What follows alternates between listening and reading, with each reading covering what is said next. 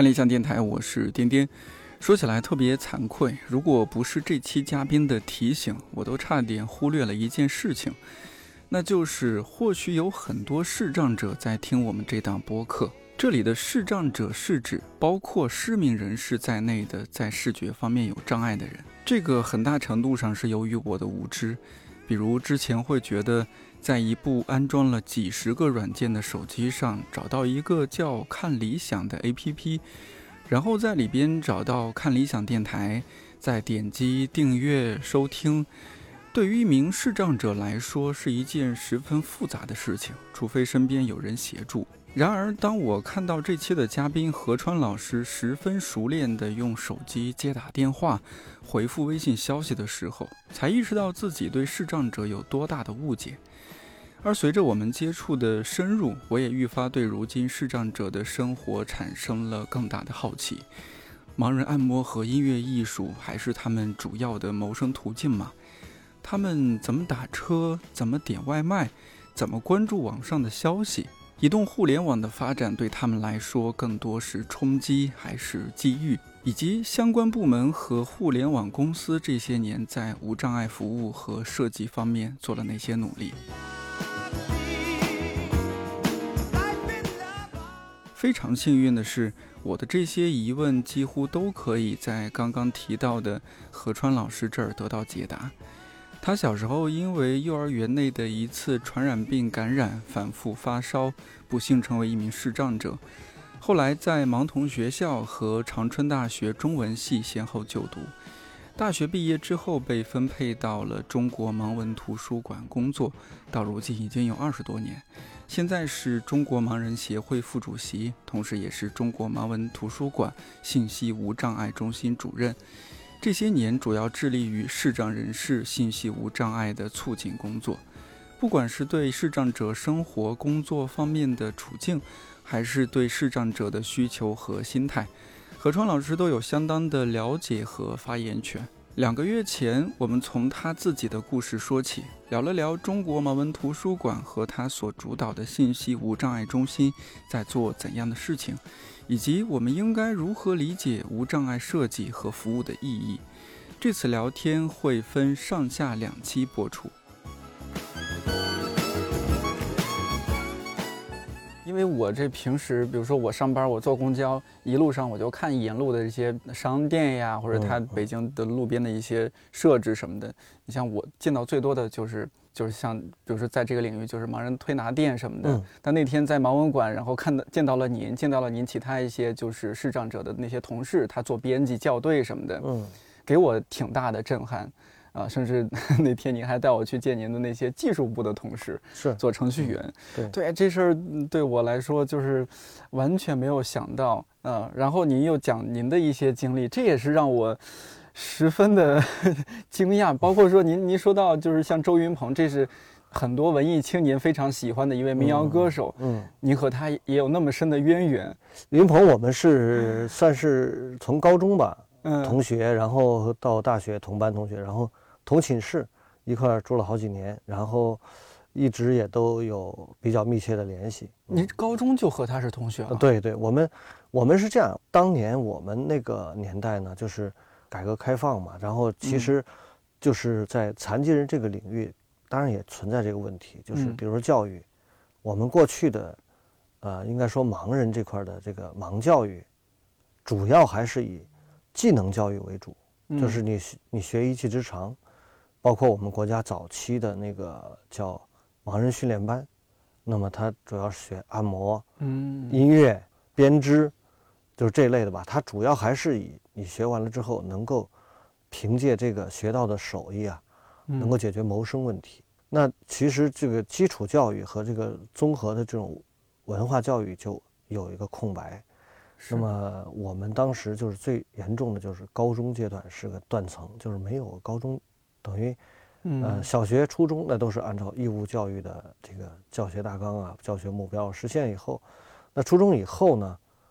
怎么办？那么有的就是去学那个按摩，叫职业高中或者叫中专。对对。然后呢，有的呢就可能 进那个 福利工厂。福利工厂呢，它主要就是当时算是一种叫庇护性就业嘛，庇护性就对业，，庇护性就业。呃，当时其实也主要是，呃，从那个前苏联吧学的嗯这个关于残疾人工作的这个就业的一些方法。嗯庇护性就业就是，比如说一个福利工厂把一些最简单的那个劳动能实现的那些产品，政府呢当时计划经济时代，呃，特许给这个群体来做。比如说，北京有好几个这样的福利工厂，在香山有一个盲人工厂，主要是以橡胶五金为主吧。嗯然后在蓝电厂，蓝电厂就是那个火器营儿哦，火器营啊啊，这有一个地铁站，他们就就唱的那个呃什么蓝电厂火器营有有一个宋老三就 就就那个地方，蓝电厂这个地方它也有个盲人工厂，而且嗯。还是规模挺大的，就是哦。主要是以盲人和肢体残疾人、聋哑人为主。嗯。那么从事的劳动呢，都是一些简单的、重复性的、半手工、半机机械的这样的劳动。嗯。呃，基本上每个区都有，比如说咱们东城区这边呢，它就是叫有个纸箱厂，在北新桥那个附近有，哦。然后呃宣武有个表壳厂，嗯。包括那个咱们都常用的那个大宝，哦对，大宝天天见那个大宝。SOD 那个。也是个崇文区的过去一个残疾人企业，哦这样子，对，嗯。但是它残疾人企业它不是呃完全的全部是残疾人，它里面嗯。也有一些普通人，嗯。然后有一些呃残疾人能胜任的这些劳动是嗯。交给残疾人来做，这就就是当时民政系统整个有不少这样的企业，全国各地都有，嗯。用来解决残障人群的这个就业。那么到了这个九十年代中期，嗯。这个时候就开始要讲究效率了，市场经济开始慢慢的大家有这种观念，然后发现这种工厂它效率当然很很很很不高了，是吧？嗯这个效率，而且呢，要考虑它市场因素，就是你这个工厂到底能不能盈利，对。那还是靠你生产，一方面你的产品又滞销，然后还要国家还要大量的投入补贴，嗯。那国家觉得这样的话，其实还不如我们把这些企业关停并转，然后用更高级的办法来解决这个盲人就业。嗯。虽然，呃，这些年其实一直在探索，但是，呃，应该说呀，跟过去相比，普遍来说呢，盲人就业就业率是提高的嗯。啊，基本上就是还还还算是不错，但是就业的种类，这个就业的渠道还是比较窄，还是有限还还是有限。那么这些年呢，就是我我本人是做这个信息无障碍工作嘛，嗯。有信息无障碍大量的普及以后，发现盲人实际上他他在这个过程当中他自己也会创造一些新的就业形式，然后大家觉得不错，那嗯。么他行，我可能也行，然后大家陆续，嗯。比如说像播客这一行也有盲人在做，这个就是说直接从自自己这个录制啊到后期啊什么，对，对，完全是可以没没问题，没错没错，嗯就是呃录音这套东西，然后包括后期的这个制作剪辑。就包括大家用那个 Audition，我们也是没问题的，对，完全可以。对 对，那天你还建议我说，哎，你们公司将来可以考虑招一些这个音是是是频编辑是视障者，说完全没问题。嗯，他们在声音这方面呃更加的敏感，而且制作呀、就声音，比如说有些淡入淡出啊，那些地方他们处理的都很顺滑。我们、嗯我们部门的有好几位同事，他们也平时喜欢玩这个，自己录个歌啊，呃录个演奏啊什么，然后做点音乐啊。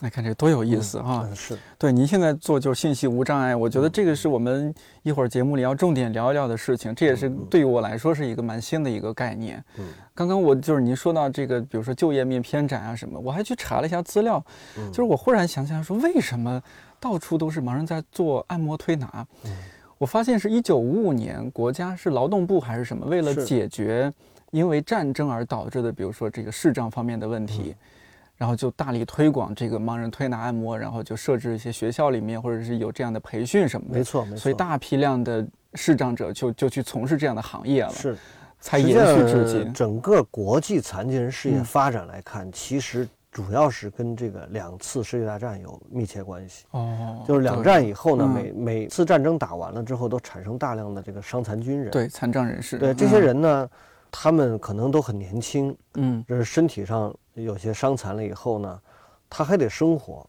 如果纯粹靠国家把他们都养起来，那战后大家肯定经济上也很也很困难，嗯，就是怎么解决这些问题。嗯，呃，一战以后，包括二，特别是二战产生的这个伤残军人更多，嗯，然后包括国际上的一些重要的残疾人组织，也都是在战后以后相继的成立。哦，然后，另外一方面，残疾人自己的这种残障意识觉醒也很重要，就是他觉得我们虽然是残疾了，但是我们也不甘心，就是天天坐在家里怎么怎么样，我们还要投入这个社会，我们要嗯融入社会，还要还要那个做些我们力所能及的事儿，还要发出我们的声音，嗯，还要在这个社会上争取我们的权利等等，这些其实还都是应该是有一个比较清晰的一个脉络吧，就是这么发展。国内呢，当然肯定也不可避免地受到这个影响。那您比如说您读书那会儿呢，就是属于我不知道当时的学校设置什么的，因为您读的竟然是就是比如长春呃是长春大学的中文系是吧？，对对对，这个我完全没有想到，因为理所当然的觉得，比如视障人士他应该 直接去读是推拿方面吗，还是什么？但是，呃呃，你刚才说到那个，就是盲人从事推拿的为什么这么多呢？其实嗯就是你刚才说的那个五五年，就是我们这个呃国家就是国家嗯。其实搞了这个这个规格挺高的，是实际上是国务院哦，国务院民政部搞的这个民政部嗯。叫盲人训练班。哦。就刚才讲到，这里边按摩就是推拿按摩是一个重要的专业，还有嗯。音乐。其实盲人在此之前呢，呃，就是旧社会啊，嗯。我们说旧社会解放之前，嗯。他们讲实际上主要从事的还是音乐嗯。音乐活动，包括我们在街头表演呀、嗯。啊，包括比如说我们像像我们这个阿炳阿炳，对啊我这样非常说有名二泉映月是吧？在街头表演嗯。啊，然后这些人据说能够占到将近一半儿。哦，就百分之五十的盲人都有一些音乐技能，嗯，说唱啊，包括我们现在还有传下来的，比如山西的左权盲人宣传队嗯。啊，他就是走街串巷，在村里边儿，大家有个呃那个茶余饭后，我们嗯就给大家家唱一曲儿嗯，他这个还唱的还不是这个传统，他还有大折子，就是那种呃几天几夜能唱完的那种那种嗯故事，完整长篇的那种。就嗯是哎，当然也有那个，呃，为了迎合当地的那些，也有一些，比如说一些小的荤段子，这些也有。是那，么这个这就是他们生存的方式嘛，生存的嗯技能。我有见到过，嗯，剩下一部分人呢是做那个叫算命啊，这个哦对对对，算命当然实际上，呃，我觉得我们从现在角度来看，我们叫封建迷信啊，嗯但是实际上这个东西，某种角度是民间是需要这个东西的，它其实有心理咨询的这个作用。对，呃，当然那可能也有一些江湖手段，骗点钱，这个可能也难免。我们从武侠嗯电视剧看那个什么摸骨是是吧？对。然后还有一少部分就是乞讨，当然这个是一个偏见，就是乞讨这件事儿其实天然不适合盲人。他乞讨，你想想他。也不知道哪儿有人比较多，对，哪个人穿的比较这个 有钱然后我要点钱，他肯定能给我，呃 他他肯定是不占优势，主要还是总体上来说，盲人这个群体从古到今还是以自食其力为主。那么到了呃五五年成立这个呃培训班之前啊，就是在五三年的时候，其实是我们呃我们叫新中国呀、嗯残疾人事业也好，盲人事业也好，它开端是在一九五三年。一九五三年呢，就是我们后面要讲的，就是我我现在所在这个单位中国盲文出版社、嗯盲文图书馆，就是在那个时候成立的，就是一九五三年。哦一九五三年呢，当时毛主席是派他的亲家嗯张文秋同志呢嗯去，就成立了一个叫盲人福利会。这个盲人福利会呢，就是要解决这些啊，这个盲人的生活呀、就业呀、教育啊这些。从同时呢，教育部就设置了特殊教育处，就有两个很关键的人物啊，一个是张文秋，嗯，他因为他是老革命嘛，又是毛主席的亲家，所以他能够协调调度的这种资源，那是非常多。嗯啊，所以呃，这是一方面。另外一个关键人物就是黄乃，黄乃是黄兴的姨父子，哦，就就是是那个跟孙中山一起、对对对，那那个黄兴啊，黄兴，嗯黄兴的姨父子，就是他，黄兴，呃，去世的时候，黄乃等于刚刚还在肚子里，还没生出来。对，那么黄乃他早年是在日本生活呀、留学呀，都在日本。嗯，后来学成以后呢，就投奔延安，在延安呢从事这个情报分析工作，可能是由于条件艰苦啊，就导致眼睛不太好了，就是你看那个窑洞里，估计工作环境也不是太好，嗯啊，然后中央呢就特批到这个莫斯科治病，到莫斯科治病当然是没治好了，但是没治好呢，他在苏联待了一段时间，在苏联这段时间呢，他就考察了苏联的整个，像他一样，比如说我治不好了，我就失明了，这些人怎么办？那么苏联当时作为世界上最发达的国家，嗯那他一定有一套自己的办法。那现在其实我们跟俄罗斯盲人协会也有联系，俄罗斯盲人协会依然是很牛。比如说，他俄罗斯盲人协会有一个自己的无线电的这种电台，嗯，就是就相当于我们那个什么各地的地方电台一样。对对，然后它的那个辐射频率一直从最最东端那个什么什么加里宁格勒，一直到这个远东这个、哦这个地方都能收听。嗯而且呢，不断的有这种就是盲人特色，它还不是说，呃，那个什么文艺啊，什么什么专题的，它就是跟盲人有关的。呃，俄罗斯盲人协会下面还有四百多个福利企业，啊，就是它解决就业啊对，所以我们当时，呃，黄乃先生他在苏联治病考察这段时间，基基本上就是带回来了我们目前就是解放初期这个盲人工作就业嗯这一套体制，就是基本上是模仿苏联体制。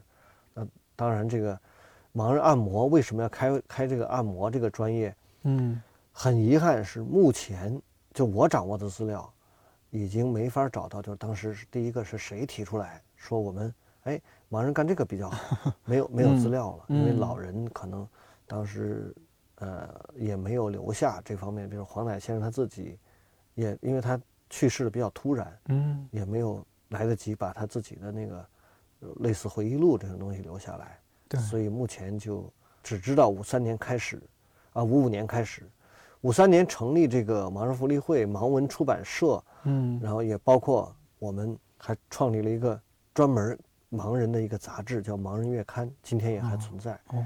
那么那个《盲人月刊》当然也也规格很高，当时毛主席给起的名字就叫、哦就叫《盲人月刊》吧，就是毛主席说。嗯然后谢觉哉呢提的这个书名，这就是《盲人月刊》四个字。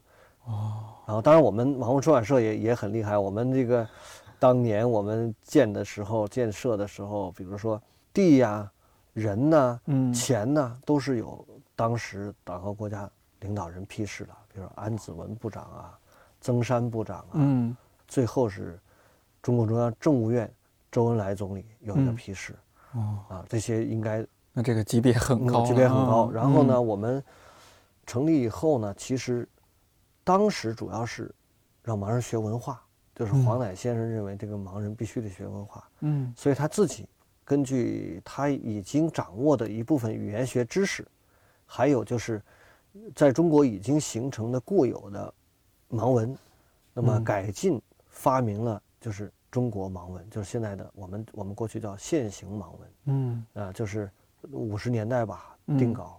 实际上，中国有盲文呢，可以追溯到一八七四年。哇，那么早对，他是这个英国传教士啊，哦，这个穆威廉，他把这个盲文带进来，从欧洲带进来。欧洲这个时候实际上也刚刚开始传播，就是呃布莱尔发明的这个盲文。那么实际上，这个欧洲最开始的盲文，它也是用字母用针在纸上刻出字母的形状。包括我还去那个波士顿旁边一个那个叫 Perkins 一个那个美国的盲人学校，就是海伦凯勒曾经在那儿念书的那个学校。我看海伦凯勒当年的一些教材还都是现在他们保存起来啊，都挺好的，都是纸上刻的凸起的英文字母，而不是是现在的点字。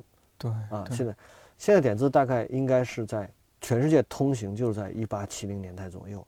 那么其实中国这时候并不晚，穆威廉他做一个传教士，把盲文这个带进中国以后呢，嗯。他就结合汉语，啊，这个结合康熙字典的这种切音法，我们说就是汉语里边有四百零八个音节嘛，嗯。按照这个音节来编了这个就当时的盲文，啊，这也叫四零八盲文。对对，啊，就是盲文是表音文字嘛，你把这个四百零八个音怎么表示出来就可以了。嗯，然后那当然后来又有这个，呃，国民党时期又发明了这个这个像南京话以南京话方言为为主的这个盲文，后来又还有以福州话方言为主的这个盲文，嗯，那么还有以广东话方言为主的这个盲文，那现在我们说整个这个汉语世界里头，嗯，呃，使用中文汉语的，应该讲现在我们这边现在国家已经二零一八年正式颁布叫国家通用盲文，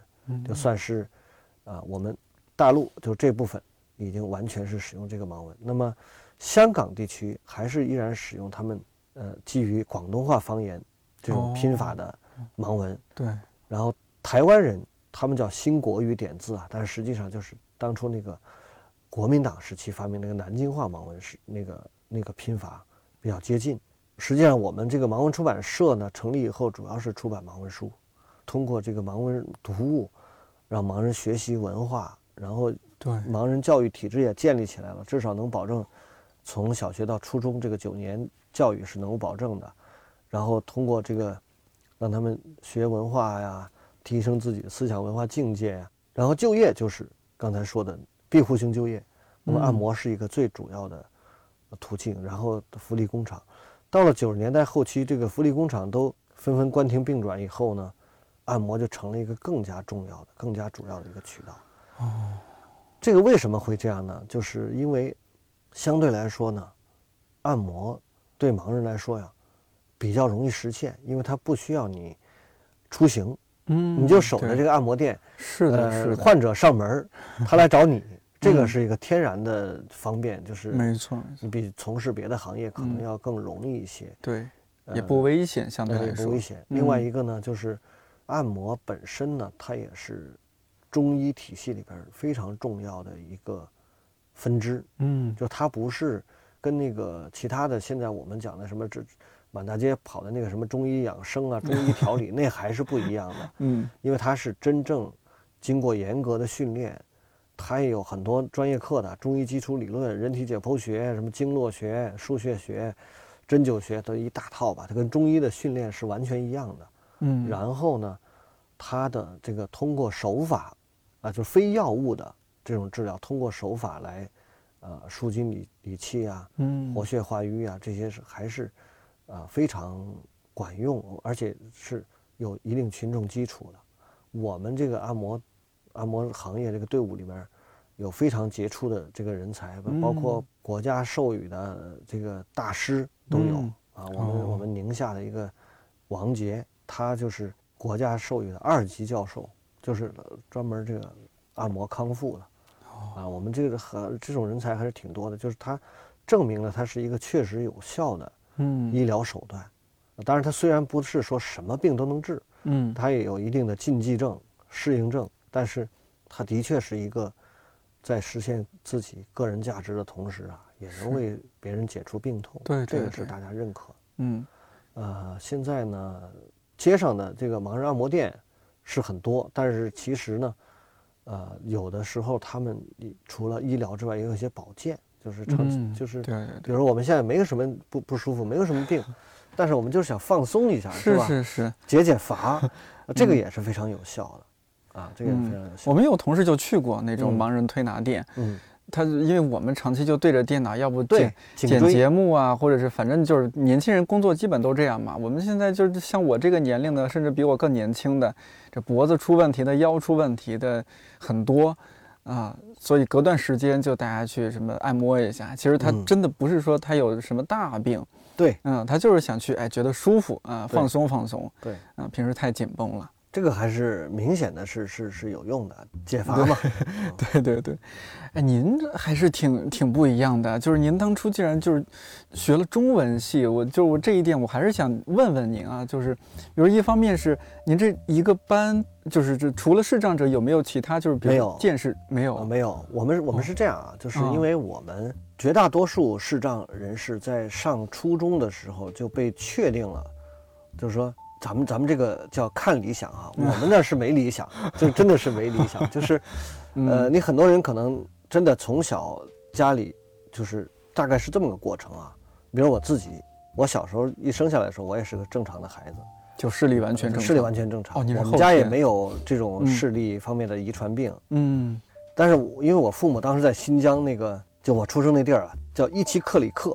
这个地方呢，现在可能地图上是不是能找到，我还真没找过。嗯。但是它不是一个城市，它是一个油田，嗯，就大家在那儿采油，采完了之后，很快这地方就 没有油了，废弃掉了，没有油了就废弃掉了，嗯，有点像今天那个青海那个冷湖，我不知道你听说没？那哦，这我冷湖就是成了中国的什么科幻基地，就那冷湖就是青海油田的采完油废弃的那么一个基地。嗯然后我就出生在那儿。就是现在呢，呃，那块地方当然就已经可能没有没有多少人在那儿生活了。可见当时这个条件是比较差，因为油田一定不是在城市里的，有除了当然也有啊，比如说像是那个东营那块儿有一个，呃，那个叫胜利油田，那嗯那个你在城市里能看见磕头机，但绝大部分油田都不在城市里头，然后所以生活条件各方面呢比较差。嗯我当时是应应该是被人传染了一种什么病，就是病毒性的那种，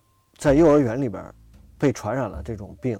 我我现在已经没法考证，因为据他们说，当时得病的还还不止我这一个小孩，还有好几个。嗯，当然这里面有没治好就已经就当时就去世了，呃，也有就后来人家治好，运气好的就是什么事儿也没有了。嗯。我就算是一个折了个中吧。具体症状就是当时不停的发烧，然后父母呢肯定就是工作也忙，然后觉得就是个感冒嘛，啊发烧就退烧呗，嗯。退烧然后再发烧，就持续折腾了那么两三个星期。嗯，小孩一发烧都比较猛，一般都四十度，对啊，然后呢得了心肌炎，就是发现心脏也也不太行了。嗯然后就开始那个就治这心肌炎，啊，据我父母说，反正我我现在是不记得了。据我父母说，当时是还进了那个当时叫二十四小时特护，当时没有 ICU 这个、啊，现在叫 ICU 了，对，然后说停跳心心脏停跳过，可能有个几分钟之类的，这个太危险了，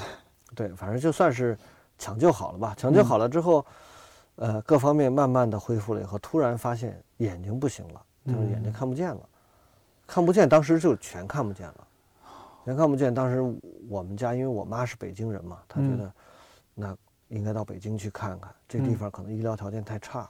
当时那个伊奇克里克到乌鲁木齐还要坐三天汽车才能到，然后又从乌鲁木齐坐火车，当时还要四三天四夜啊。这一个星期就过去了，对，就嗯到了北京以后也没回家，直接就去同仁医院。嗯同仁医院当然这个一看已经不行了。我我后来我们在同学校里面碰到同学，发现他们都听到很多类似的话，就说嗯：“哎，这孩子还小，将来我们科学是要进步的，是要发展的。也嗯现在治不了没关系，你看他才几岁，嗯，说不定等他长大了，科学也就进步了。但是我们实际看起来，科学的进步好慢呢，就是尤其是眼科学，嗯实际上已经很快，但是你总是自己没有得到治愈嘛，就嗯觉得哎呀，科学，你看我已经失明差不多四十多年了，然后嗯还没有科学还没有赶上来。很多同学后来朋友都都有类似的这话，是嗯等待科科学进步，实际就是一种婉转的，就是告诉你这个没治了。哦人家医生嘛，那个时候医生可能不像现在医院人那么多，他嗯可能还有足够的，除了医疗手段之外，还有一些人情啊，还有一些对，还有一些关怀，是吧？嗯就是说直接跟你说，你这孩子不行了，肯定没嗯治了，你也别浪费钱了。这听着让人心里边 多凉啊！是啊，他就说嗯你等待科学进步，那家里边肯定就是不死心嘛。云鹏写过这个比较详细的这个记录，他小时候怎么怎么看病啊的。嗯其实我们都一样，就是各种听说哪有医生有好的，对就是等于看完名医就看嗯。神医，对对，偏看完神医就看游医，就是什么医生只要听说你能治病。嗯，因为这至于到我成年的时候，我妈还经常从哪儿看见一个什么什么方子是吧？对，说哪儿有一大师，嗯。还让我去，我我我还不愿意去吧，嗯，他也很不高兴。然后我们还去那个哪儿找大师，大师也嗯没找着，反正就就当旅游了，反正嗯。就类似这种的，还经常时不常的还还还还会发生。每一个人都是这样，就实际上，我现在想想，我们其实应该在眼科这方面，我们曾经也想过要要有一个常识性的普及，就是你要知道，有些病以嗯。目前的科学，眼科学是可以治的，比如白内障，嗯，对，这叫呃，先天性青光眼，嗯。啊还有比如说视网膜脱落，什么嗯。类似这种，有些病是目前束手无策的，您就别花那冤枉钱了。比如说像我这个叫视神经萎缩，对，就是神神经神经病，神经就这种视神经萎缩，你嗯。除非有现在，当然他们现在也声称有什么干细胞技术啊什么，对对。对，这当然作为一个你保持个希望总是好的，但是不要轻易就去相信那些不靠嗯谱的不要病急乱投医那种。啊。还有就是，比如说现在就是视网膜叫我们叫 RP，叫黄斑黄斑病，嗯。这个是也不可逆的。就是呃，对，说到这儿，这个黄斑病，现在我看了一些资料，就是大家说就是关上灯刷手机嗯，是最容易对黄斑造成不可逆损伤，这个是、哦是吧？是嗯非非常大家所有人都需要注意的事儿。对，嗯，哎我这黄斑损伤以后是不能够被治愈的，至少目前还不能。嗯，所以哎呀，这个得特别小心。我我可害怕了，我每次晚嗯上真的要手机响了有什么事儿，我一定得打开灯，然后才对，敢去这是个看手机。好习惯，这是好习惯。嗯然后我们这个上了初中以后呢，我我我其实觉得小的时候吧，就一直没觉得我跟别人有什么不一样。虽然说在小的时候经常跟周围的小孩一块玩，都是些正常孩子，嗯虽然也吃了不少亏啊，比如说。大家犯了点什么事儿，然后大家呼啦一下全跑了，就把我啊一个人，对对对我也我也跑不快，然后就容易我被抓或者怎么样。嗯或者他们有时候跑跑疯了也不告诉我前面有一个什么危险，我经常受点伤什么的。但是嗯我一直没觉得好像跟别人不太一样。还有一个原因就是我还有点视力，就是嗯基本生活自己能够完全能够应付。当然太细的事儿就就不行了，就不行了啊，嗯太细的事儿就不行了。对，像今天咱们俩面对面这样，嗯您能够大致看看到我一个轮廓对，是背吗？对面有个人坐在这儿，看得嗯很清楚。然后，呃，但长什么样子长什么样不行。我这个视力呢，后来慢慢慢慢的就加一些什么针灸治疗啊，反正因为是眼底病嘛，视神经是眼底病，嗯那么眼底供血是一个最重要的问题。你随着身体从小孩长成大人，那血液循环肯定会有改善，对所以他就会又回来一点儿。哦有有有有点光，就是目前来讲，就是有点残余视力吧。嗯 那这个视这个视力视力也就只能是到这个程度了。所以我我觉得，呃，很多人说这个盲人都很灵敏啊，他其实是这样，他是一种代偿，没办法，嗯你这个视力不好以后，你要调动你周身所有能能感知的这个感官都要综合，大家一起配合着用力，才能搞清楚周围的环境啊，啊，包括他们说的说盲人能有超声波吗？当然这个胡扯，肯定是没有，但是他会、嗯他会听那个声音反射，嗯，比如说我走着走着，你你 一咳嗽，发现这个声音打回来，你可能知道前面有墙。对。啊，就是这种。嗯。他这个是会有的，但是很少有人拿这个嗯。当成主要判断的是。这个方嗯。法，他可能综合判断。你说这个特别像，我觉得像小时候看那个《倚天屠龙记》里边是金毛狮王谢逊，对对对，他不是双目失明了之后，就是反而是他在嗯。他的那个听觉会更加的敏锐，是吧？他和成坤后来把成坤拉到了一个那个他那个山洞里面，他们俩打，那成坤就不如他了呗，对对吧？金庸先生对对视障人士比较友好，一般写的视障人士还嗯还都算挺好。你看那个嗯柯镇恶是吧？对对对飞天蝙蝠柯镇恶，嗯，还有当然也有坏蛋，比如说那个林平之，后来嗯失明了以后变得那个嗯，不太，但是性格把握还是有一点特征的对。啊。感觉金庸先生他是有这种对于视障者的同理心的，他能够设身处地，他们是什么样的，面对对什么样的情况，什么样反应和判断，但是他呢，？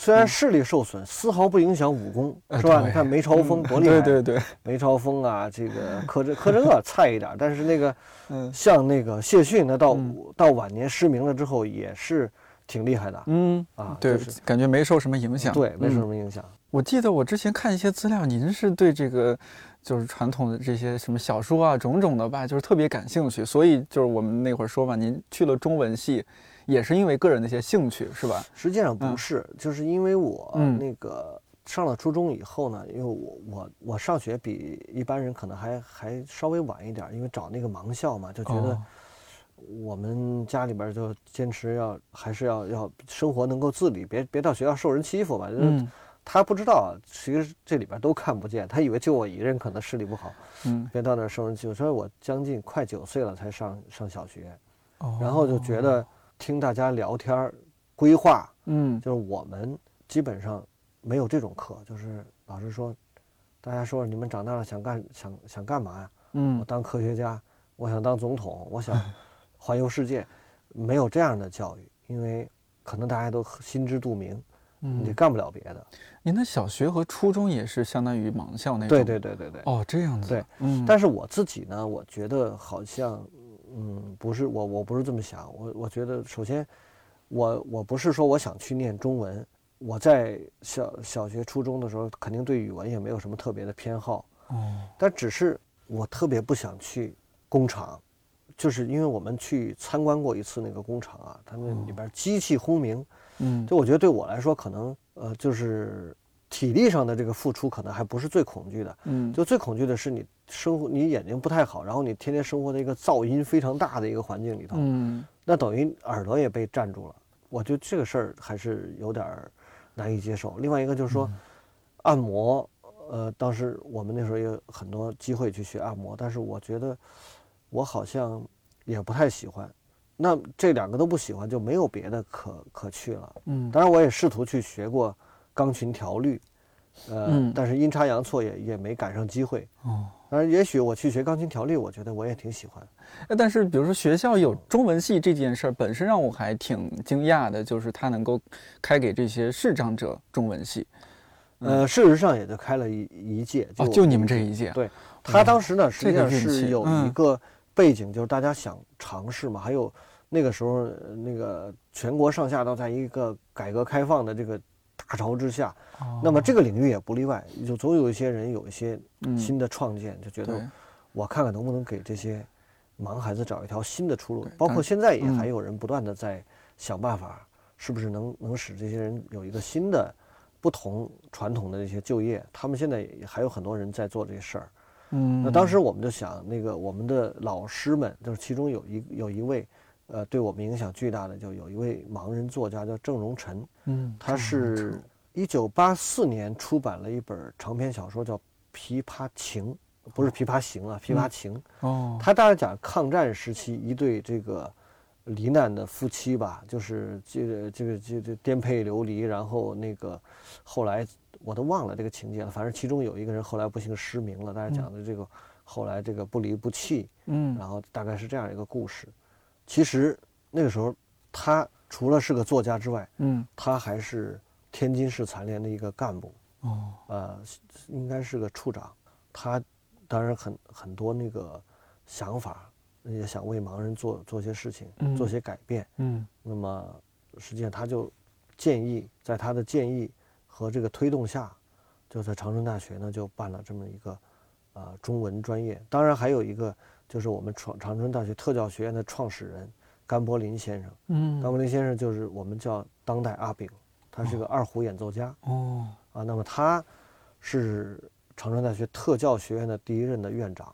长春大学能够招收残障人，呃，进入，实际上他是功不可没，一直是以一人之力吧，因为他他家就在长春，嗯他是吉林艺术学院的终身教授，哦，所以他就推动这个事儿，大规模的成批的招录残疾学生的，我们和日本的筑波大学嗯。是同时建校，但是由于日本是春天招生，所以他们是一九八八年春季开始招收第一批残疾学生，嗯。我们是秋季招生，我们是一九八七年九月。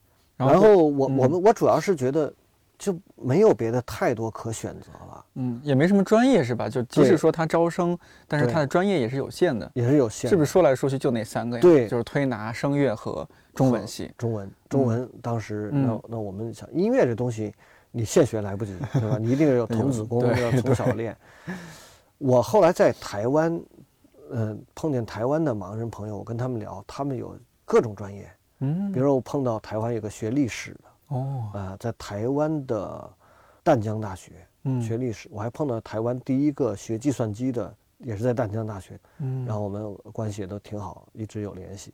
对，还有包括在台湾清华大学，嗯。呃，学习的也其他专业的也有，那我们当时是没选择呀，不像现在。现在我觉得他们嗯。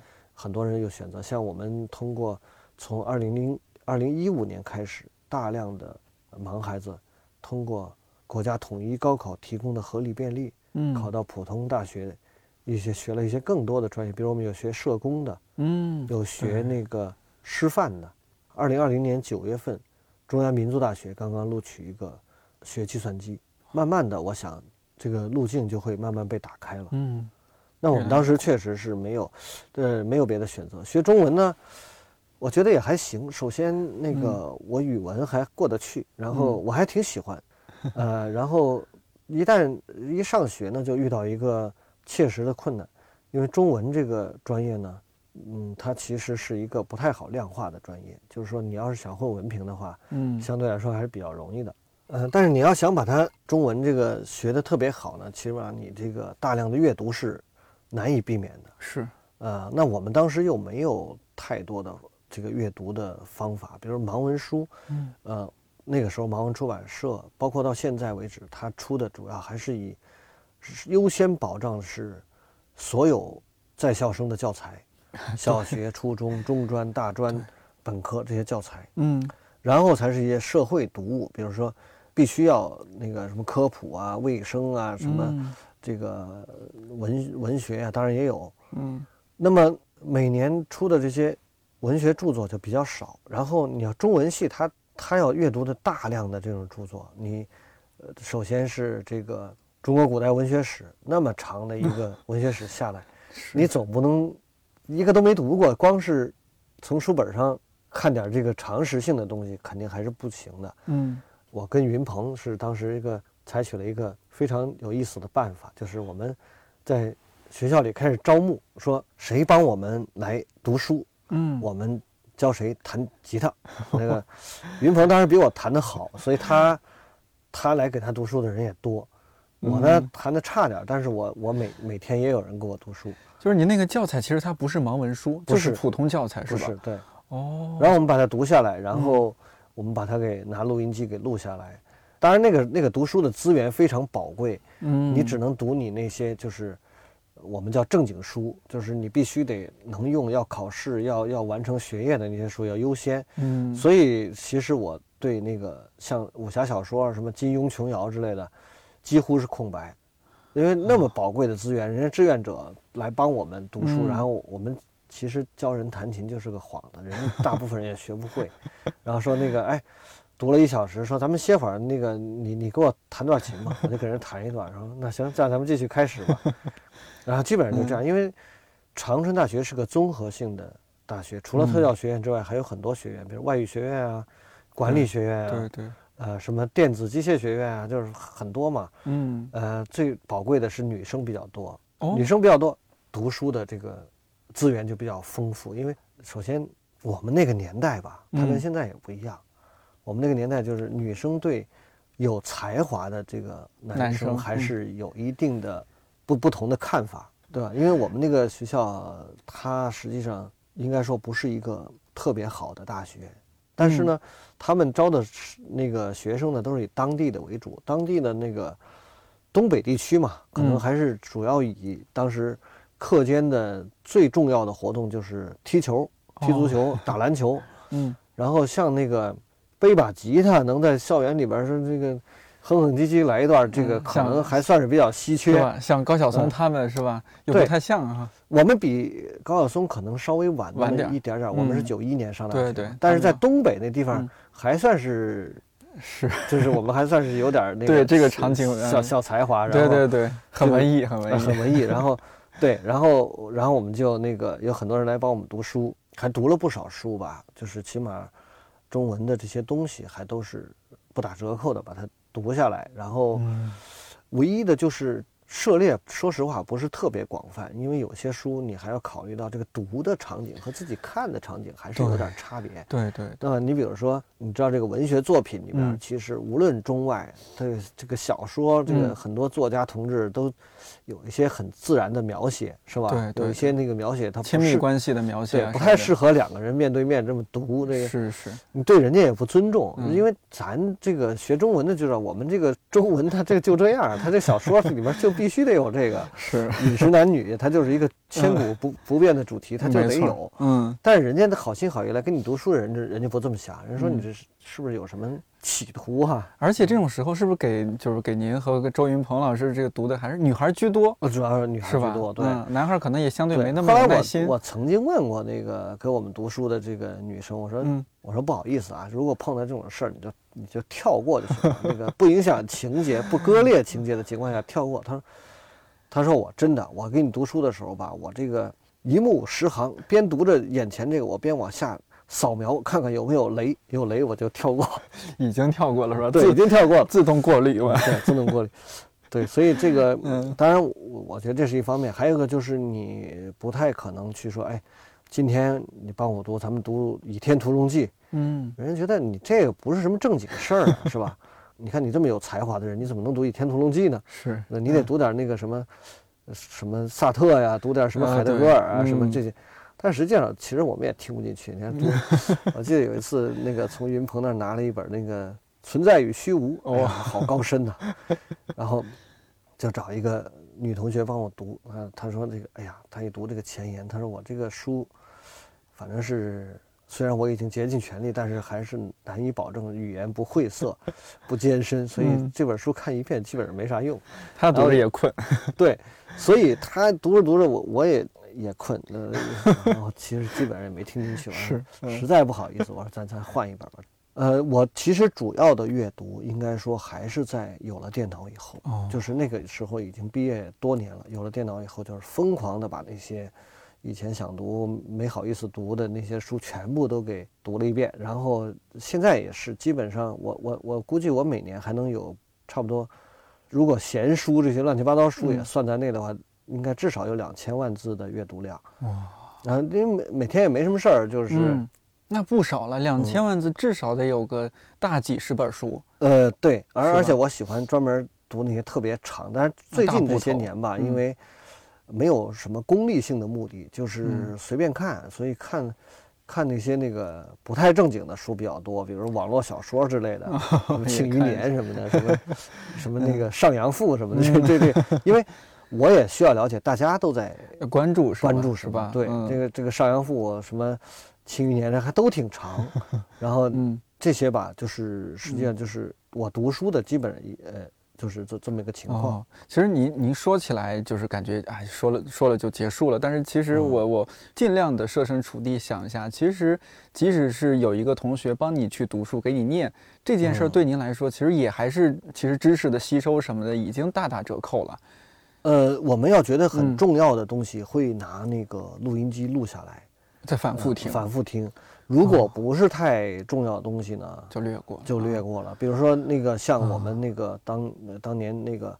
很喜欢那个什么呃顾城啊，什么舒婷北岛啊这些，对对对。那这个东西你听一遍就过去了，那就没什么没什么味道。嗯，那一定要录下来，反复听。玩味对，那你有点小说之类的，听一下就过去了啊，听个故事就过去了。过故事就过去了。对。但是有些小说呢，比如比较确实比较晦涩，像那个昆德拉的一些小说，那你可能还要，特别是像卡夫卡那种小说，你可能。你当故事听这东西还是听不出啥来，所以这种东西还需要有一些录音，或者将来有机会再请别人把它录下来，再反复的听。嗯，包括一些哲学的东西，尼采的一些那个什么，当故事听一点故事情节都没有。没错。当初您中文系一个班有多少人啊？我们有十二个人。哦，就是呃，总共就一个班吗？还是就一个班？哦，就这一个班。这一个班呢，当时是从全国各地遴选来的，就是。他当时实验性质嘛，他要找那个最优秀的一批那个童年的这些学生，然后来，呃，就是算是又有这个意愿。嗯，我我也不想学按摩，我也不想学，我也不想学。对，那我们就就都去这儿吧。然后基础也不错，基础也不错。对，这是挑选的，因为你肯定不能参加高考什么的嘛。他把这些人挑选出来，先念高中，因为普通学按摩的人他不念高中的。嗯，学音乐的当然他也不念高中。没有嘛？就当时我们第一批把这些人集中在一起读高中，读完高中以后参加考试，啊，当然也有一些人没有考上，但是最后就考上了。我们十二个，十二个人是多少人？然后考考最最终上了十二个。呃，其实就是十七个吧。啊，十七个啊，淘汰掉五个，相当于是。对对对。哇，那也很厉害了。那天您的同事在您旁边和我说：“哦，我们何老师可厉害了。”没没没没，他们是那个，因为我在那个社里面就是一个资资历比较老嘛，我在这个社里面工作二十多年，二十六七年了，嗯而且那个是就从一个去的时候一个毛头小伙子，就变成一个中年大叔了。嗯这十二个同学，您和周云鹏老师这我们知道了。那另外十位同学，他们的这些就业方向，您大致了解吗？呃，了解，他们是嗯这样，我们有的同学是去了盲校当老师，哦，这个有两三个吧，去了嗯盲校当老师，呃，也还挺好的。嗯，四分之一的就等于、嗯。对。然后呢，还有那个残联工作，哦，有那么两三位，嗯，呃，就是在基层残联，比如县残联啊什么，对对对，那个有那么两三位，还有一两位吧，就是自己创业了，选择就是回去看这行也还是没法谋生啊，当地又嗯。没安排工作，就回来学按摩，然后自己又回来开按摩店，也有这样的。然后还有那个像我和云鹏是比较特殊，我是直接就去了这个盲文出版社嘛。是，云鹏和我们另外一个同学是没有被安排工作，因为东北地区，呃，能给盲人安排工作也比较难，哦，所以云鹏就选择自己出来就走这条路。我们还有一个同同学在那种，就是黑暗中对话，就现在，那个他嗯就是对，给那个企业做那个培训嘛，团建嗯培训，然后嗯给你们弄到一个小黑屋里边，就像你那天在我们那儿走的那个，黑暗体验。但是他那个比我嗯们那个复杂，他有嗯各种的，还要互助来解决嗯一些实际问题，就是那个怎么培养团队合作的这种精神，然后大家一起来面对困难，他可能嗯做这些。您和周云鹏老师相对就走上了，哎，其实还比较对口的、比较文艺的专业，对我我也我也还算那个，因为算对口了。嗯。算对口，对，因为我开始呢是做那个叫技术编辑，什么叫技术编辑？就是我们一个特殊的这个相当于相当于一个特殊的职种吧，嗯。就是要出一本盲文书，好比说啊，嗯。我们要出一个呃《三国演义》，好比说嗯。要出这个书，那首先我要把这个书呢进行一些加工。那个加工就是说，那《三国演义》那么厚一本儿，嗯。盲文书一本儿盛不下，对。我要把它分开。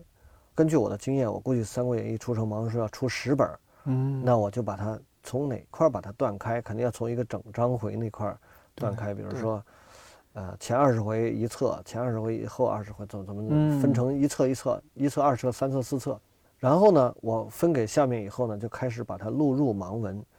录入盲文的过程，就那天我们看到嘛，一部分嗯。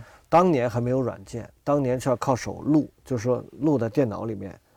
呃，最早还是要靠手打打那个铁板，就是那个盲文印刷的时候呢，它实际上要制那个铁板，就是把那个铁板打成那个点儿，嗯，对对，两，块铁板像荷叶一样，嗯，然后都打成那个点儿以后，把这个纸夹在中间，就印，然后嗯夹好了以后，用一个特别特别巨大的一个那个像冲床一样，嗯，跟它差不多大，然后从高处落下来，砰这么一砸，哦等于就把这个纸呢，这个点儿就砸出来了。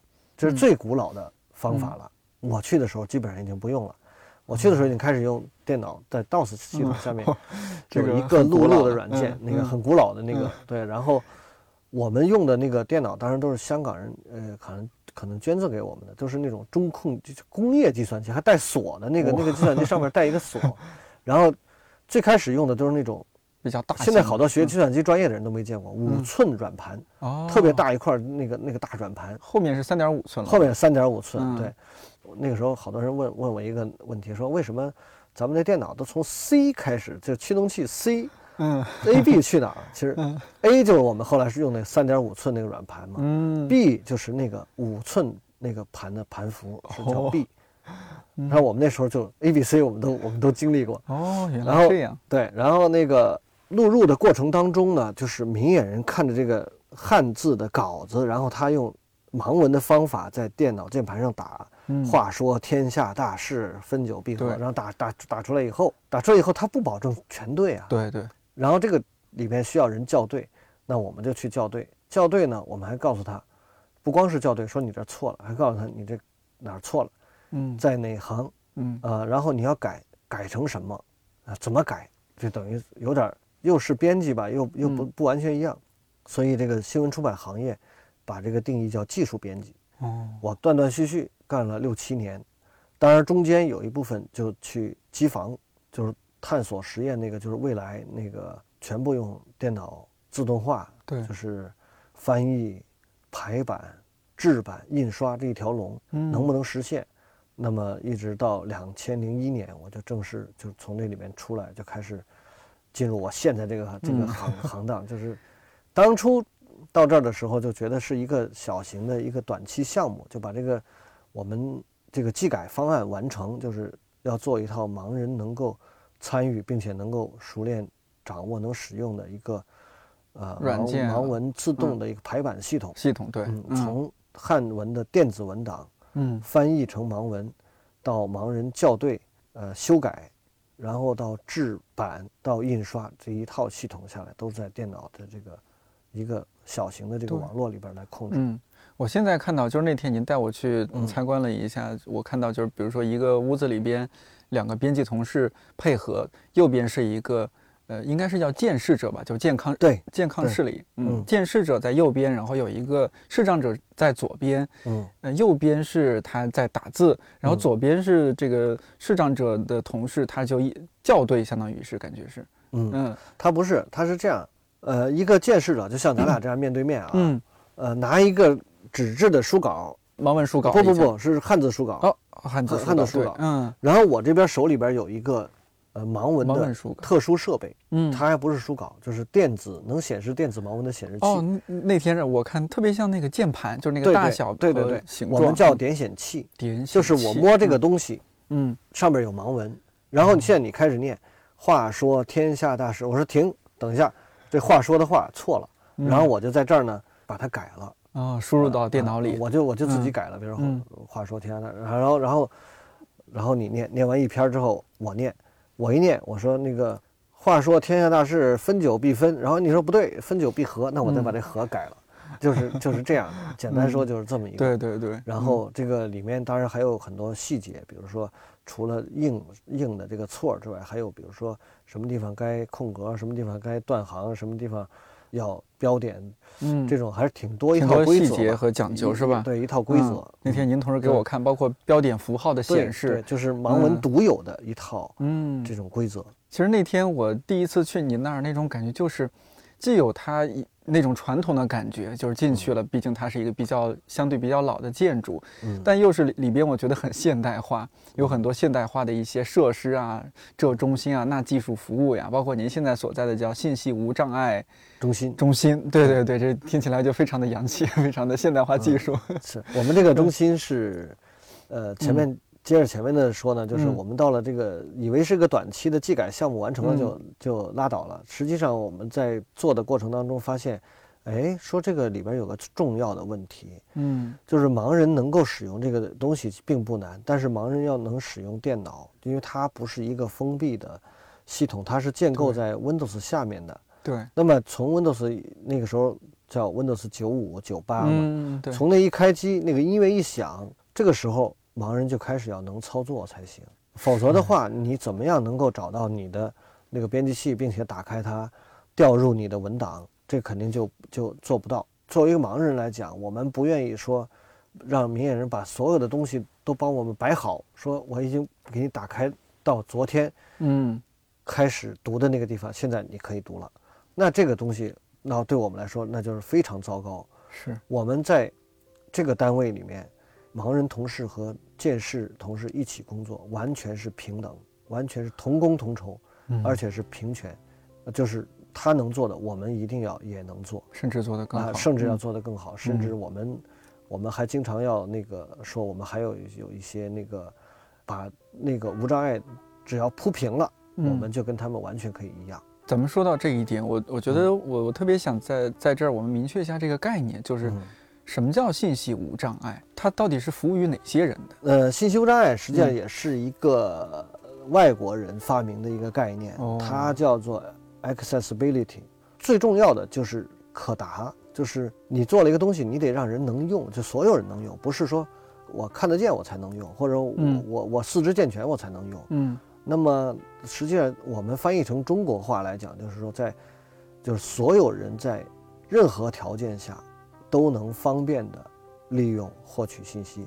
哦呃，与信息进行交互，对，你看您说的是，它是范围是所有人，所有人。嗯当然，这所有人里边包括了老年人、嗯小朋友，包括了残障人，不光是盲人，还有聋人，还有有肢体。你看，你比如说霍金，嗯霍金他有自己的一个那个自己操作电脑的一个个方式。嗯，那他其实从就残障程度来讲，他比我们都严重的多。嗯是，但是他丝毫不影响他那个各种嗯写文章啊，写文章啊那种东西，他就是嗯用这种这种就是信息无障碍的，我们也叫辅助技术手段。对对对，嗯那么一个是所有人，还有一个就在任何时候，任何时候也包括就是普通人，比如说你现在在开车的时候，两手握着方向盘，这个地方高速公路上不允许接电话，你怎么办？现在其实有很多解决办法。嗯、你不是说拿起手机来接电话的可以，你如果有这种技术支持的话，嗯你可以嗯拿嘴说就可以。语音唤醒语音唤醒对嗯对，还有比如说你这个双手拿着很多东西，嗯，然后你怎么样能够按电梯？哦？啊你怎么按电梯？你不是，当然你说我我把东西放下不行吗？当然可以，但是就是说，有的时候可能普通人在某些特特别的场景，他也会有障碍。是，比如说他抱着双胞胎，一个妈妈 抱着双胞胎，对。左边一个右边一个，他把这小孩还不会走，那怎么办？对，还有就包括我们现在修的一些设施也是，你比如说坡道，嗯。这个坡道虽然是给轮椅人群用的，嗯，但是婴儿车也可以用啊。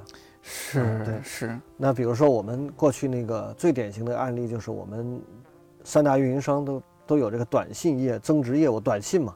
对，当年没有微信的时代，那可是挣大钱的。这短信一个 就是一条三十晚上除除夕那天晚上，对对对对，那就上亿啊！是一条一毛钱，然后必须得六十个字以内，我记得你超六十一个字你就两毛了。但是这个这个业务本身发明这个业务是给聋人用的，因为聋人他不能听电话对对啊，，不能听电话，那么他呃聋人就是用文字交流。嗯但是没想到这是一个就成了挣大钱的事儿了，就是，这就是我们那个经常讲的信息无障碍，实际上在方便别人的情况下是有商机的哦，啊，是有商机的。所以有些企业他也愿意做这个事儿，他实际嗯。上一方面体现他的这种人文精神关怀吧。体现他的这个这个社会责任；嗯，另一方面，其实他也可以挖掘一些商机可能是啊肯定是可以挖掘到的。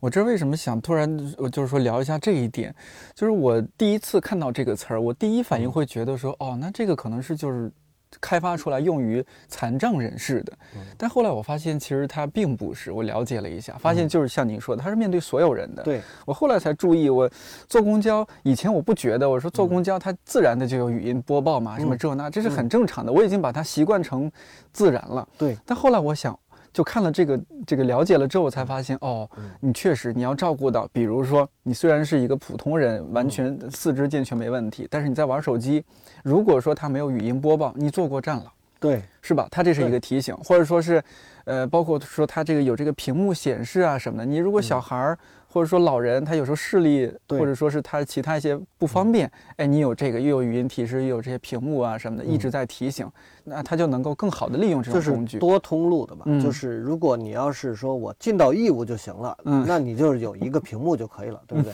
因为我们设定绝绝大多数人是能看见那个屏幕，并且能看懂那个屏幕的，是，但是确实有一些人看不见也看不懂那个屏幕，那你就嗯有必须得需要一个另外的方式，对有个语语音提示语，音提示，而且语音提示要说这是哪一路公交车开往哪个方向。对如果只说说到什么站了，好像这还不行，因为您万一坐反了呢。对对对，嗯没错，这是嗯就是这也是信息无障碍的一部分。嗯这个其实挺广泛的。我们现在就是包括盲人能够自由的使用电脑，能够自由的在互联网上想干嘛就干嘛，嗯，然后包括也能自由的听你们的播客，是吧？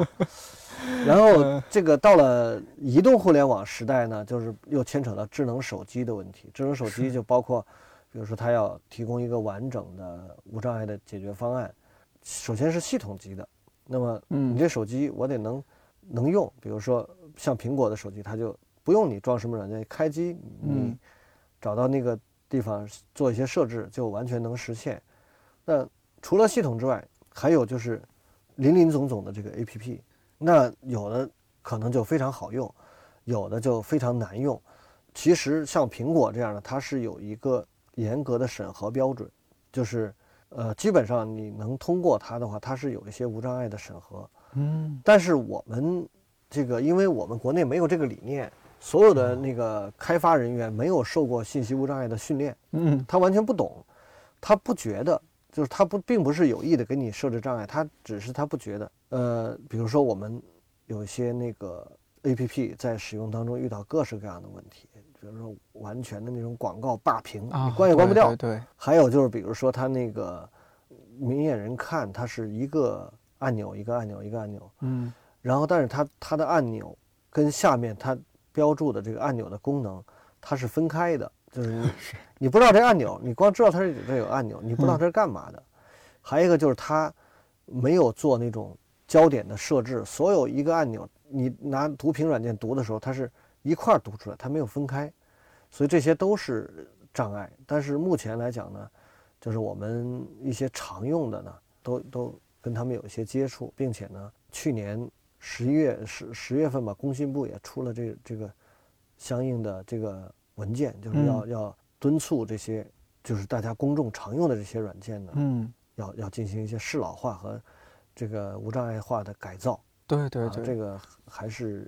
非常值得期待。我看到有些，比如说淘宝什么，他们是不是有那种老人使用模式啊？对对对对对，种种的，包括，当然这是另另外一个方向了。会呃一些软件现在也强制使用说什么青少年模式，不管说它实际使用场景中有多少小孩看来是可以钻空子的 方面吧，但起码说这个互联网公司它有这样的一些意识了。这是以前就没有这样的意识，你起码先从有意识 开始吧。嗯，是的，是的，对，所以哎，我还觉得您真的挺与与时俱进的。我那天听您聊天，您还和比如说很多的一些大公司啊什么也也会有些合作，嗯，呃，大家也沟通说，哎，你你会给他们一些建议，或者觉得这个产品可以再怎么开发或者怎么样？这就是我们的工作嘛。信息无障碍，实际上我们要做的几块事情啊，有哪些事情？那比如说我们有自己的毒品软件开发，自己开发，然后就是上次您去的那地方，我们有。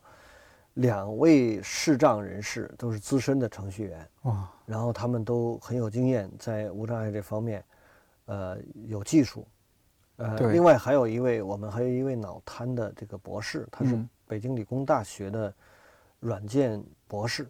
对，这个让我那天也特别震撼。对，对他他也很厉害，也是很励志啊。嗯，呃，我们这是一块事情，我们要做的常年的不断的迭代。因为这个读屏软件就是我们用电脑的一个最基础的部分，啊，第二块事儿呢，就是我们还有一个无障碍电影，无障碍电影就是我们我们有个我们叫口述影像，对对，我们叫口述影像，我们有个有个项目部，然后那个无障碍电影呢，我们除了在现场部分给来来来馆里边看电影的盲人朋友讲解这个电影之外呢，我们也还出一些产品，最近和那个优酷。嗯，合作建了一个，就在优酷上建了一个无障碍电影频道哦。然后里面，呃，然后明天那个字节跳动他们也来，也想在他们那个西瓜视频可能也想建。嗯，就大家对这个东西还是，一方面还是愿意做事儿吧。嗯，所以这些事情呢，就是一方面呢，我们要主动的，要跟这些公司主动去联系，要要拓展我们的这个业务。另外一方面，他们有的人也找上门来也很多。呃，然后。再一块业务呢，就是我们有一个呼叫中心，我们会接听全国盲人朋友打来的这个电话，就是我们不能坐在家里边自己自娱自乐。我们要首先知道大家需要什么，对，然后我们做的事儿是不是符合这些视障人士的需求？对，如果不符合需求，那就是你用力越猛，那方向越越反，那就麻烦了。嗯，不能自以为是的去推进一些事情。对。而且上次您和我说，全国的视障人士这个数字差不多是一千七百多万。一千七百万实际上是这样，一千七百万它是二零零六年一个抽样调查的数据，所以抽样调查就是东部、西部、中部，然后各找一个样本城市，然后当然不止一个了，各找一些样本城市，然后。对样本进行分析，然后最后得出这个结论吧。哦，是一个一千七百万，对，估计的一个数字。对这个数字呢，应该说还是跟全球啊这个世界卫生组织的这种算法应该是接轨的。嗯，那么全球说是有三点二亿视障人士，也有说是一点二亿，还有二点八五亿，反正因为各国的标准是有差别的。嗯，对对对，评定标准啊，评定标准不太一样。我们国家是四级标准。就是，如果这个人是视障四级的话，嗯，他在各个方面基本上是没有问题的。可能除了开车可能不不行，对对对，然后甚至骑个车可能都没没太大问题。哦，然后二级和一级和二级算是比较重的这个就是视视力残疾。呃，一级几乎就是失明了。一级呢，它呃一个是失明，当然肯定是一级，就是无光感肯定是一级。对对。还有比如视力小于零点零五，然后视野小于五度，就是说我我我视力可能很好，我视力可能零点二。但是我是那种管状视野，我视视力就是，嗯，视野很小，视野很小很窄，对对，这个也算，啊也算，这两个符合一个条件就可以，嗯，那实际上我们大量的这个近视眼都没算在里面，啊，那这个太多，你是可矫正的嘛？我们说的就是不可矫正，嗯，你要说我视力很差，但是我戴上眼镜就就很好，那就不算了，嗯，不可矫正，啊，这种，呃，所以我们这个还有一块。重要的业务就是我们要推广信息无障碍。我们每年到全国各地去，嗯，呃，盲人那个组织、盲人的那个机构，还有盲人个人，我们要进行大量的这个信息无障碍的培训。哦，呃，比如说我们大家北京、上海、广州、深圳这些地方的，甚至其他大城市，盲人用手机已经不再成任何问题了。就是我现在这个，呃，点个餐呐，叫个车呀，还有。甚至订个酒店，我自己出去旅行啊，这都完全没问题。但是普通人呢，比如说我们生活在一些青海、云南、贵州这些地方，他可能不知道，没有人跟他说。对，就是他的周围没有这样的人。嗯，告诉他，那我们就要把这些要要要推广，告诉他们，你也可以，你可以试试。慢慢的，他就会掌握了这些技能以后，可能对他生活就有实际上的改变。是，我觉得你像这些移动互联网技术啊，呃，就是如果对普通人来说是一种便利上的提升的话，那对于视障者来说，它完全是改变命运啊。没错，那比如说我们我们有很多，在那个上完了学以后，嗯，找了一份工作，自己觉得自己还是不满意这个现状，还要继续奋斗。那比如说我们有很多人选择出国留学。那如果没有信息技术的支持，是不可想象的，就是完全不可能。包括我自己，我现在这个这个团队大概十几个人，嗯，然后绝大部分人都是普通人嘛，正常人嘛。对。那如果我要是没有信息技术做支撑的话，我跟他们交流，包括看文件，所有平时的那些，所有的那个那那些东西，那那。都要别人来帮你做，那是不不太现实的。人家那那，你还要让我帮你做，那我自己就能做，那何必非要要你，对吧？嗯，就是我们有很多那个，比如说，因为他这种单位嘛，他例行的这些一定要有的，比如工作规划呀，没错没错，年终总结呀，对我前两天还听你们那个有一个专门吐槽年终总结的，就这种我们也是一定有的，包括要做个 PPT 啊，要要去发言呢，这些一定，这些是一定。我们要亲力亲为，一定要做到，而且要做的比别人更好，才有说服力。他们才觉得我在这个单位，我还管着两个部门。嗯，大家认为这是我自己通过我的努力，靠我的真本事换来的，不是说，嗯，因为他是盲文出版社，必须有一个盲人在这充门面，嗯不是这样，完全不是这样的，完全不是这样的。对，那充门面充二十六七年，这个对。呃，另外一个就是我们实际上，我个人呢，我因为管管这摊子事儿呢，我就必须要保持我有一个就是与时俱进的。其实我是我不是说我性格就这么与时俱进，嗯，我是就是跟我的工作有关，我必须得得与时俱进。您可太与时俱进了。嗯，不是，因为如果我的工作跟这个没关系，其实有些事儿我不知道也也没关系。无所谓啊，对，因为。年轻的时候，你还可以说我就是好玩我这个人。嗯，但是我我这把年纪，这个已经不是说有什么东西我都想玩玩了。有的时候可能就是纯粹是跟工作有关系。对。那除了这个自己书本上的那个学习之外，然后跟人那个听听人家分享的经验之外，很多事情自己要亲手实践的啊。当然，可能也会推高一些生活成本。比如说，那我一定要买一个。苹果的手机才能知道苹果是怎么样的，是吧？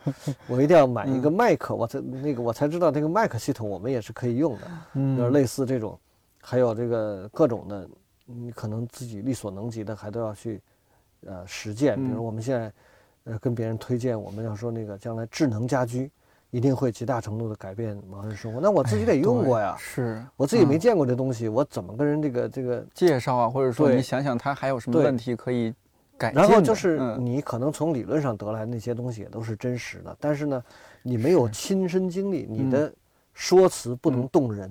我我现在是这样啊，因为我有很多时候是做这种说服工作，呃，比如说到有一些大企业说，哎，今天我们请你来给我们讲讲信息无障碍。我当然我我是之前一定是有设计的，我不会说到那儿我跟大家讲什么叫信息无障碍，为什么要信息无障碍，信息无障碍是什么，不能讲这些东西，我一定要讲那个要想办法，不管他们是怎么看这个事儿，能不能听进去我这个多少，但是他对我讲的事情一定要。动人才行，一定要感动他们。就是说，一定要不是那种煽情的感动，是让他们真正从心里要有认同感。所以我是要每次要那个要要设计这个演讲，就是演讲也是我必须要做。其实我还不是一个特别善言谈的人，就是。啊，做点滔滔不绝，说了半天，然后说自己不善言谈，有点，但实际上是真的是这样。我理解您说的那种不善言谈，就像是你，您也肯定有体会，我也体会也很深。就是比如说媒体上经常把一个，比如说像您这样情况，然后做现在的工作，做到现现在这样的位置，种种的吧，大家会树成一个励志典型啊，说是吧？哎，河川同志如何如何励志，是是是吧？改通过自己努力改变命运。对，呃，当然媒体有媒体的一些角度了，但是我。我仍然觉得，就是我们这样短暂的一些接触聊天，我会觉得，那就是那不然呢？我能怎么办？对，一方面我就是在做这样的工作，我必须得我的工作要求我这样，是吧？你你们这些就我们这些见识者，如果做这样一份工作，他不可不也得这样吗？不也得看看？我其实再说点那个，就是嗯，就是跟传统媒体不同的啊，因为因为。你要说起来这个荣誉的话，我有很多那个，就是我小时候看的那些，哇，他这个其实我也有了，现在 有很多，但是，嗯，我其实说起来，他们每次要写材料都要写你，你是就是深挖你的内心，你是出于什么样一个高尚的这个目的来做这个事儿，就是这么敬业啊，嗯，但其实我说起来，其实，嗯。嗯，如果实话实说，我觉得这事儿就是我喜欢啊，这个你比如说。我们也做无障碍电影，你说这个电影这个跟我有什么关系？实际上，我们小时候大家都有那个躺在被窝里听那个录音剪电影录音剪辑的那个经历，嗯，我觉得很好啊。是这个，我而且我又是盲人，我我不做，可能也会有别人做，我从来没有说。我就是救世主，我就是怎么样？我这个这种事有那么有意义的事情，我不做一定会有人做的。嗯，也不见得就晚多少。不是说我要不做，大家至少还要在黑暗里再摸索几十年。对，不至于。那那样有识之士很多。对，那样太俯视了。我觉得。对，我我现在就是觉得，一个是我在这个工作当中，反正你干什么都得工作，你不可能在家等着数钱，对吧？我干这个工作，我又平时挺快乐，我还挺有成就感。这成就感不是说，哎。我得的那些荣誉，其实说实在的，我自己都想不起来。我其实那成就感来自于，哟，很多盲人兄弟说，嘿，你看他又弄这么一东西，这这挺好，嗯，这个这不错，嗯，就得到大家肯定嘛。因为他这个我这个工作呢，他还有一个问题，就是说你的工作可能跟你的生活可能没太大关系。就是比如说吧，你做这播客，嗯，是你周围的亲人可能，如果你不。不去推荐推荐，强行让他们跟你的播客产生关系，他们可能嗯也不了解，不知道你是干嘛的，就知道你在工作，是吧？嗯，但是我这个不同，我这个如果做不好的话，我走到哪儿都会被人骂。说，哎，你上次弄那个不行啊，那东西不好用。说你这这，你这你要这样的话，你你你你，对，就你你这种用户反馈非常直接。对，他就是我的同学，我的朋友，我从小一起玩的这这这帮哥们儿，他就。他就会有这样，嗯，所以我这也是一方面原因。再一个，我觉得呢，就是，呃，我们还有一个想法，就是我到我现在这么多年哈，最开始说实话，这份工作对我来说就是谋生，嗯，那我得每月得吃饭呢，我我得是钱不多，它也是钱呢，对吧？后来做着做着，你就慢慢的自己有时候没感动别人，感动自己了，觉得那个，哎呀，这是个事业，你看我得人到。三十天过五了，我得我得奋发，我得那个做这事业，而且这事业又又还挺好，有社会价值。其实到现在为止，我更多的是想，我所做的这些事事情，究竟从多少程度上能改变，就是这个社会对视障群体的看法。嗯，这个是我的一个，就是说起来有点有有点冠冕堂皇，但实际上是一个真实的想法，就说我们觉得我们站在呃这个客观角度来说，站在普通人角度来说，我们可以可以说。啊，社会如何看待残疾人是社会文明的重要标志。嗯，啊，这个这个话说起来很好。嗯，但是社会如何看待残疾人这个事儿，不是说说就就能解决的。我觉得得需要残障人群一步一步的脚踏实地的，让这个社会真正承认你，不能忽视你。就是如果我我现在是这样，我其实也有很多，我觉得人是这样，就是难免会有时候有些自卑的时候，是吧？嗯，有时候我们。人都会吧。我们在最开始的时候，比如说我三十年前，你要跟我聊这事儿，我可能坐你这儿，我战战兢兢，我还觉得哟，我这个说点什么手足无措。嗯。但是我现在，包括我去党校学习，跟那些中央国家机关的各个部委的身居要职的这些处长们在一起，我也没有太多自卑感。我觉得我也不差。这个不是残障不残障的问题，我觉得这是就是我们。更多的不要把人放在这个维度来看，就是说，当所有人都不再把残障人身上的这个残疾本身作为一个关注点的话，这个事儿就有意思了。那比如说，我们说民谣歌手周云鹏，那云鹏肯定没没问题。你要跟他说盲人歌手周云鹏，我相信他心里肯定不舒服。嗯，包括云云云鹏的那些忠实粉丝，其实里边还没说不定没多少人是盲人，都是普通人。对啊，对啊，比如那个。罗斯福总统，没有人说是美国著名的这个肢体残疾人总统罗斯福，对吧？对。其实欧洲、美国都有好多类似的，比如说，呃，当然我我没查过资料，我听别人跟我说的啊。他说那个英国前首相布朗，前些年的那个首相，嗯，他视力就有问题，他需要看那个大字号，就是字儿太小了，他他他不行，他看不清楚。对。还有一些美国的，是哪个科学家有阅读障碍，就是说。一行一行看字儿，这这事儿他老看重行，老串行，就这种事儿很多。实际上，但是从来没有人把他们作为一个励志的典型。但是励志的这个是社会赋予我们的角色，但是我我我们也无意去主动的承担这个角色。事实上，我觉得在很多残疾人生活的实际状态啊，嗯，所谓这个励志，其实更多的是求生本能，就是我在。我目前这个处境下，我总得自食其力，我总得那个，呃，让我自己能够解决我自己的这些问题。嗯，当然跟我们从小受的教育有关系，就是我们从小受教育，可能也就是那个残而不废，身残志坚，什么自强不息，那么这个也有道理，这个也有道理。这种东西肯定是需要的，社会也需要。嗯，我们需要一个，呃，这个有些的对价值观念上的倡导。对。但是我想说的就是，我们残障人并没有活在这个励志里头。对对，我们只是做我们自己。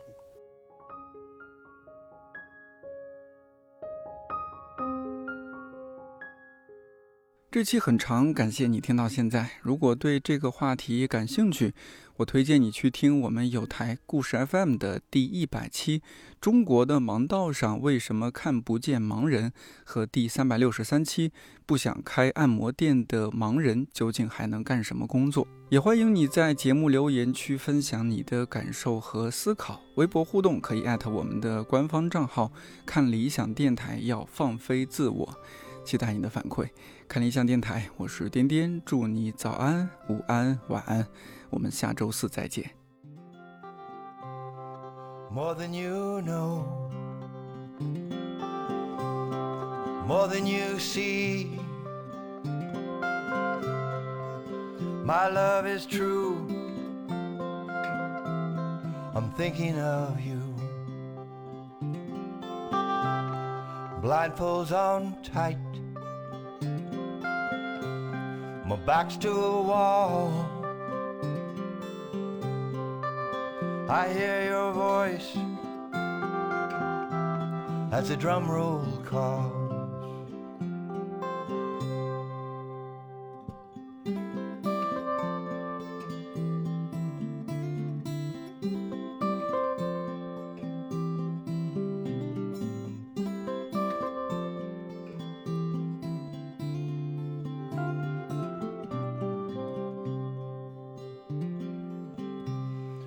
Hard to stand there and say what's right. They took me away from you that night. Wasn't ordained.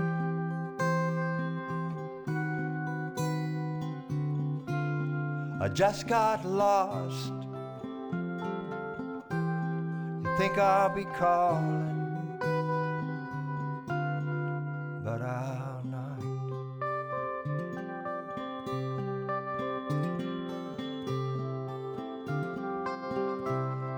More than you know, more than you see. My love is true. I'm thinking of